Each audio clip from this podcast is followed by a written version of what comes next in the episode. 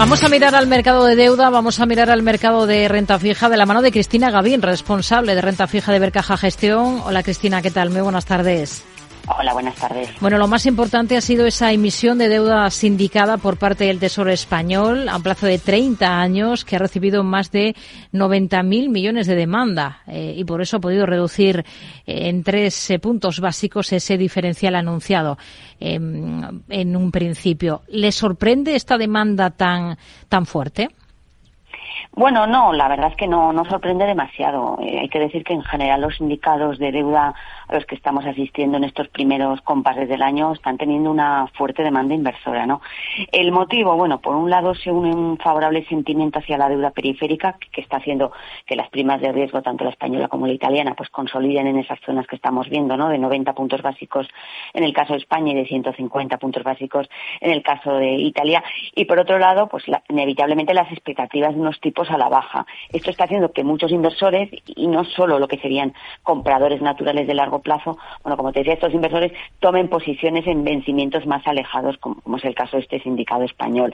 Bien para asegurarse retornos elevados durante un periodo prolongado de tiempo, ¿no? Es la típica actividad de las compañías de seguros, o bien para deshacer posiciones una vez que la relajación de las curvas se refleja en el precio de los bonos y puedan vender las posiciones con ganancias importantes, ¿no? En ese sentido, pues como te digo, ese escenario, esas previsiones de que nos vamos a mover hacia un escenario de bajadas de tipos, pues lo que está haciendo que se incremente la demanda natural hacia este tipo de papel de más largo plazo. Hmm. En enero el Tesoro llevaba a cabo ya otra emisión sindicada, en este caso a 10 años, en la que se colocaron 15.000 millones. Bueno, y al margen de esta sindicada, el Tesoro ha colocado más deuda esta jornada, por encima de los 5.000 millones en letras, en este caso a 6 y 12 meses, que en ambos casos han salido a un interés marginal superior. Esto es que el Tesoro ha tenido que pagar más por ellas a los inversores.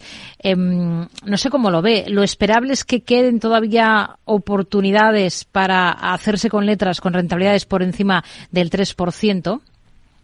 Bueno, a ver, esta subasta se enmarca dentro del calendario ordinario del Tesoro, ¿no? En ese sentido, en las rentabilidades a las que han salido, bueno, pues no, no ha sorprendido porque estaba en línea como cotizaban en secundario.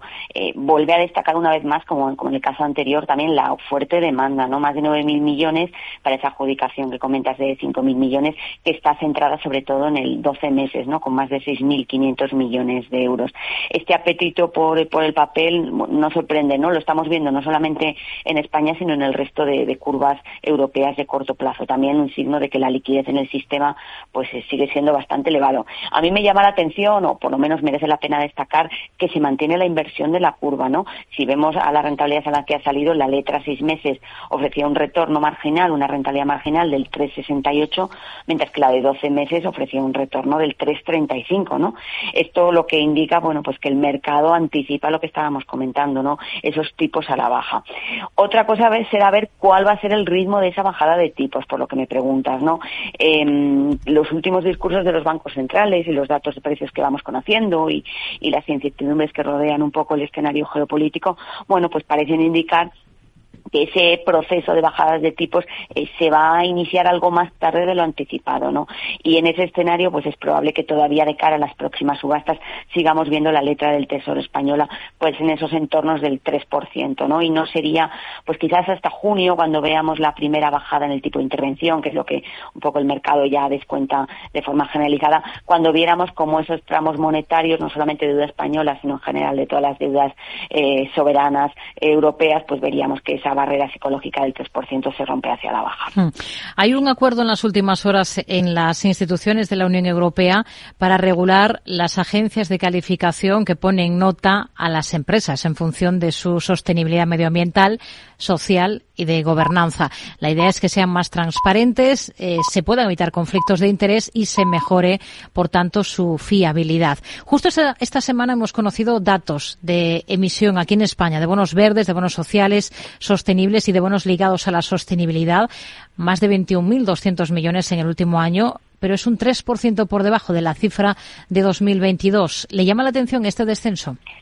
Bueno, no, llama la atención porque hay que tener en cuenta de dónde veníamos, ¿no? Es verdad que en 2023, como decías, hemos visto ese pequeño retroceso, pero también es cierto que veníamos de un año 2022 que fue muy complejo, ¿no? En cuanto a repunte de tipos y ahí pues los emisores optaron por cierta prudencia, ¿no? Y vimos, pues eh, como, como dices, un 2023 algo más cauto.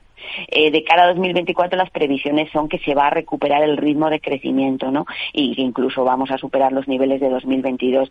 Precisamente todas las medidas que estabas comentando y que se están negociando en Europa, pues van destinadas precisamente a otorgar más transparencia y fiabilidad. No hay que recordar que es un mercado, bueno, pues que todavía es un mercado incipiente, donde todavía la regulación, eh, pues tiene muchas lagunas y existen incertidumbres y eso a veces pues crea eh, confusión o crea entre los inversores ciertas dudas. Entonces, crear un marco jurídico estable y con, eh, incentivos para seguir emitiendo yo creo que es la clave y el objetivo que se marcan las autoridades europeas. Por eso de cara a este 2024 sí que creo que el nivel que vamos a ver de emisión va a ser mayor y que de cara a próximos años, 2025-2026, esa trayectoria creciente se, se debería mantener. Cristina Gavín, responsable de renta fija de Bercaja Gestión. Gracias. Muy buenas tardes. Buenas tardes.